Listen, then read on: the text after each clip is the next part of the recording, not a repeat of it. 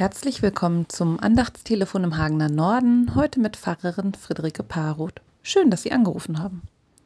Im Lehrtext aus dem zweiten Thessalonicher Brief steht, der Herr ist treu, der wird euch stärken und bewahren vor dem Bösen. Dazu fiel mir ein Märchen von Hans Christian Andersen ein, der im Prolog zur Schneekönigin vom Teufelsspiegel berichtet. Der Teufel hat eine besondere Erfindung gemacht, einen Spiegel, mit dem man alles Gute und Schöne in der Welt klein, und alles Hässliche besonders groß sieht. So zogen seine Anhänger durch die Welt und es gab bald niemanden mehr, der die Menschen und die Welt richtig sah. Alles war nur verzerrt wahrgenommen, das Negative im Blick.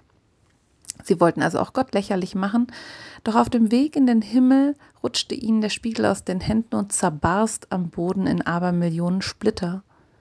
Diese flogen durch die Luft und den Menschen in die Augen.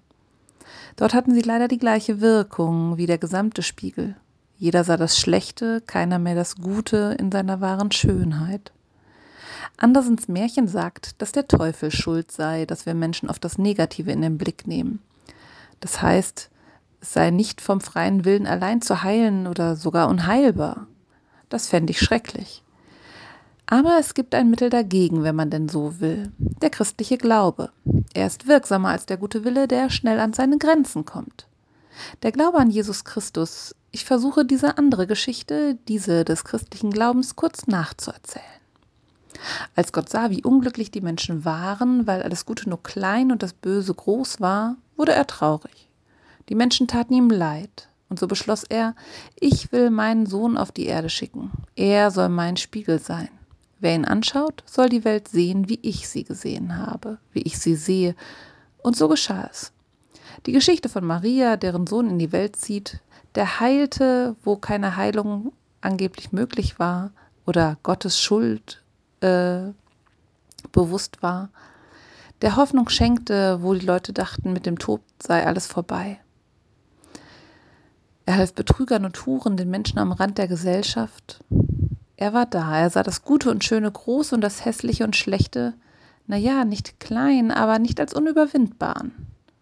Einige Menschen sorgten schließlich dafür, dass er am Kreuz starb. Und doch starb Gottes Wunder nicht am Kreuz. Man kann sagen, der Spiegel, den Gott gemacht hatte, dieser zerbarst ebenfalls in Abermillionen winzig kleiner Splitterchen. Doch auch hier wuchs die Wirkung dadurch. Denn diese Splitter fliegen noch bis heute durch die Lüfte, und wem sie denn vor Augen kommen, der lernt die Welt und die Menschen so zu sehen, wie Gott sie sich gedacht hat, wie Gott sie geschaffen hat, das Gute und Schöne groß und das Böse und Hässliche veränderbar und überwindbar. Das wünsche ich mir und das wünsche ich Ihnen. Es grüßt Sie Ihre Pfarrerin Friederike Paroth. Bleiben Sie behütet und offenen Auge für das Schöne und Gute in der Welt.